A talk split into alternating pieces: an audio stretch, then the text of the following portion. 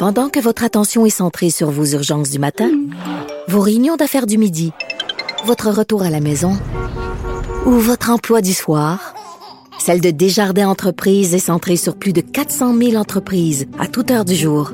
Grâce à notre connaissance des secteurs d'activité et à notre accompagnement spécialisé, nous aidons les entrepreneurs à relever chaque défi pour qu'ils puissent rester centrés sur ce qui compte, le développement de leur entreprise. Ici Ricardo. Et Émilie, marchand d'IGA. On a envie de vous inspirer à bien manger. À moins de 5 la portion. Suffit de repérer les produits valeurs sûres et de les cuisiner avec une de nos recettes. Les valeurs sûres, c'est bien pensé, hein? Bien sûr! Détails sur IGA.net.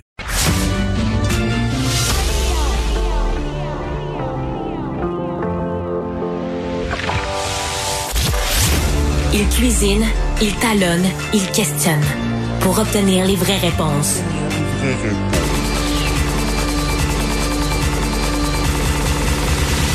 Du Trisac.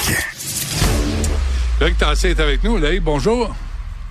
Bonjour, Benoît. Qui est à la tête des manifestations en Allemagne, tu penses? je sais pas, j'ai l'impression que tu vas me le dire. Il ça, la Louvre DSS. Ah, voilà. J'essaie de... C'était pas un film des... Attends, c'est sorti en quelle année, ce film-là? T'avais quel âge? Les années 70. Ah, oui, oui, oui, oui. Mais je, je voyais juste l'annonce, moi, puis je te tout croche. Tu sais, c'était à l'époque où il y avait, on n'avait pas le web, là. non, ça n'existait pas dans les années mais, 70. Mais des grosses manifestations hein, euh, en Allemagne, là, puis on en parle a- de peu. D'abord, oui, puis il faut contextualiser ça. Ça va mal. L'économie en Allemagne va mal. Ils sont en récession. Euh, L'économie a décru de 0,1% l'année dernière.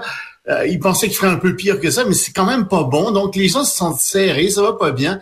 Puis il y a eu d'abord des manifestations avec des agriculteurs euh, qui sont pas contents parce que le gouvernement a ôté la subvention qu'ils mettaient sur le prix du diesel. Alors qu'est-ce qu'ils ont fait? Ben ils sont rentrés dans les villes avec quelques milliers de tracteurs et ça a bloqué toute la circulation. Puis ils promettent de refaire ça et ça sent les gilets jaunes en plus. Il y a des gens qui Oh disent oh il y a des parallèles entre les gilets jaunes puisque les qui ont eu lieu en font- France? Oui, oui, exactement. Puis il y a des gens qui n'ont pas de tracteur, mais qui s'en mettent, tu sais, des, des commerçants, etc., qui mettent sur leur camionnette euh, ce véhicule se sent comme un tracteur. Euh, c'est, c'est, c'est- Donc, euh, attention, ça bouge beaucoup. Puis comme si c'était pas assez, il y a aussi le parti d'extrême droite qui en a assez de l'immigration euh, en Allemagne et qui dit euh, ça suffit. Nous, ce qu'on va faire si on, si on arrive au gouvernement, c'est qu'on va déporter les gens qui sont mal assimilés. Alors là, évidemment, ça ouf.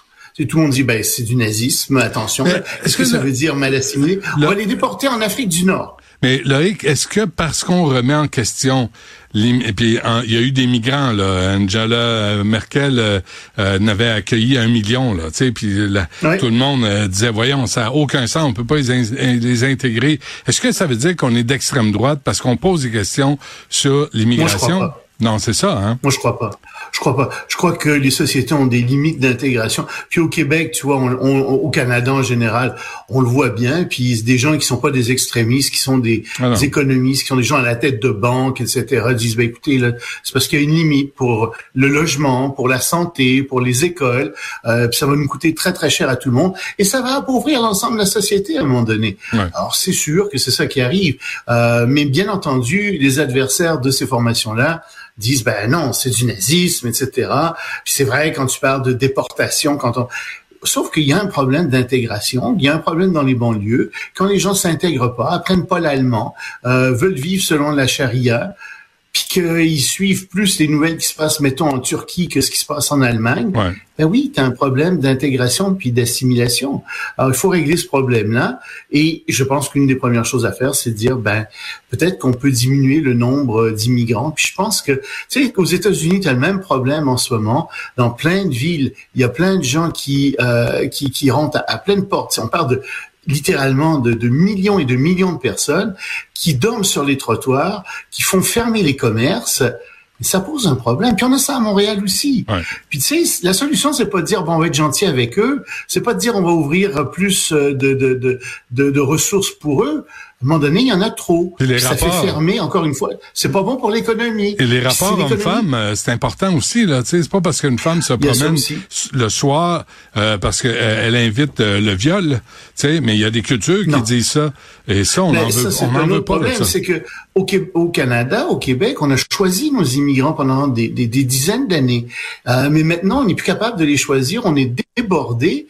Puis là, on plus de gens qui apportent dans leur valeur des valeurs très indésirables. Ouais. Et ben la question qui se pose, c'est est-ce qu'on va arriver à une masse critique de ces gens-là? Est-ce qu'ils vont avoir des voix politiques pour les représenter éventuellement? Puis ben on pense que oui, dans le cas par exemple de certains islamistes, Mhm. euh, on voit que c'est en train d'arriver. Donc faut juste être calme puis dire ben c'est pas contre les immigrants, c'est contre le nombre quand il y en a beaucoup trop. Puis oui, les ressources sont limitées, c'est malheureux mais c'est comme ça. Et surtout mais je pense accueillir, un discours. Accueillir des immigrants qui fuient des régimes totalitaires, pas qui veulent les reproduire. Tu sais, puis on va les accueillir. ça, mais va- même là, mais même là, Benoît, il y a une limite à ce qu'on peut faire. Absolument. Si je pense qu'il y a un vieux fond catho très très fort qui se poursuit sans dire, c'est plus des prêtres Ouais. qui font ça, c'est plus des curés qui parlent comme ça, Ouais. mais il y a des gens qui ont repris ce discours-là, c'est le même discours des prêtres et des curés, tu sais, on on aide curés. tout le monde. Oui, Hmm. c'est des nouveaux curés. On peut aider tout le monde, on peut aider beaucoup de gens. Mais à un moment donné, il y a une limite. Mais pas au Puis la limite, ben, quand on voit les prix des logements, elle est atteinte. Quand on voit les files d'attente dans les salles, dans, dans les urgences, elle est atteinte. Dans les appeler, euh, écoles, quand les profs démissionnent, c'est atteint. Veux-tu appeler Marc Miller pour lui expliquer tout ça? Parce qu'il a l'air trop cabochon pour comprendre ça, lui?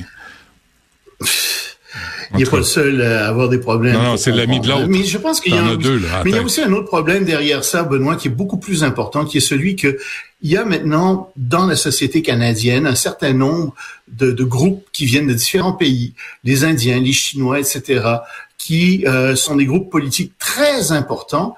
Et on peut se demander jusqu'à quel point la politique étrangère du Canada, la politique d'immigration du Canada, est pas en train de devenir otage euh, de ces minorités nationales. Hmm. Ça, ça pose un problème. Euh, allons aux États-Unis avant qu'on se quitte, euh, Loïc. Ah ben allons aux États-Unis parce que il y a un grand procès en ce moment qui commence. C'est Ouais. la Cour suprême des États-Unis qui entend ça. C'est la cause. euh, On remet en question une vieille doctrine, la doctrine Chevron, qui date de 1984. Et je t'explique, ça, ça a lieu en ce moment. C'est en, fait c'est le, le, le, euh, le- l'agence de conservation des ressources naturelles euh, qui, qui est là et, et ce qui arrive en ce moment, c'est qu'il y a des pêcheurs qui disent non, vous n'avez pas le droit de nous imposer des frais, etc. Et la Cour suprême va fort probablement trancher en faveur des pêcheurs parce que elle trouve que effectivement une agence gouvernementale n'a pas le droit de faire ça. Mais derrière ça, il y a quelque chose de beaucoup plus important, qui est que toutes les agences gouvernementales aux États-Unis font chaque année des tonnes de réglementation parce qu'évidemment il faut réglementer dans toutes sortes de choses à mesure que la science avance, etc. Et la Cour suprême est en train de dire non à ces agences-là. Vous pouvez plus réglementer dans tous les domaines. faut que ça passe par le Congrès. Or, le Congrès, un, est dysfonctionnel, et deux, quand on parle de réglementation, on parle de milliers et de milliers et de milliers de réglementations dans toutes les agences. C'est humainement impossible de tout réglementer. Alors, si la Cour suprême décide que les agences ne peuvent pas réglementer si c'est en dehors du budget américain, ça veut dire que on va retourner à la loi de la jungle. C'est ça qui va arriver Mhm. littéralement. Mais les conservateurs qui sont à la Cour suprême, les juges conservateurs, les six juges conservateurs de la Cour suprême penchent beaucoup dans ce sens-là. Ce sont des gens qui sont dans- d'extrême droite économique, et le terme extrême droite n'est pas trop fort.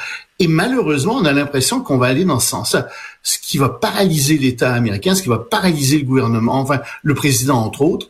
Euh, ça va pas être drôle. Hum. Et euh, rapidement, là, les euh, chrétiens persécutés dans le monde, Oui, euh, énormément de chrétiens persécutés dans le monde, euh, 365 millions de chrétiens persécutés dans le monde, un peu partout à travers le monde, en Inde, en Chine. Euh, le pays où ils sont le plus persécutés en ce moment, c'est la Corée du Nord, parce qu'il y a beaucoup d'associations de chrétiens secrètes.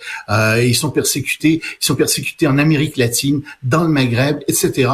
Euh, les églises sont brûlées, des, des- milliers d'églises brûlées chaque année, euh, des- des- des dizaines de milliers de chrétiens qui sont tués, qui sont emprisonnés. Et on oublie souvent ça, que les chrétiens, un chrétien sur sept à travers la planète est gravement, sérieusement persécuté. Pas des petites persécutions, là, des, Mm. des, des trucs très très graves. Mm. Et euh, tu vois, on a parfois l'impression que euh, c'est les musulmans, par exemple, seulement qui sont persécutés, ou etc.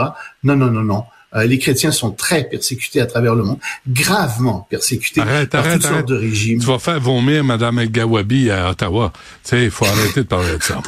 Euh, Ben oui, hein, les chrétiens, eux, peuvent pas être persécutés, euh, c'est sûr. Euh, Ou attends, alors c'est bien fait pour eux. Ben, c'est bien fait pour eux. Ils ont couru après. Ils aiment ça, là, le gars sur ça. la croix. Ben, c'est, ça.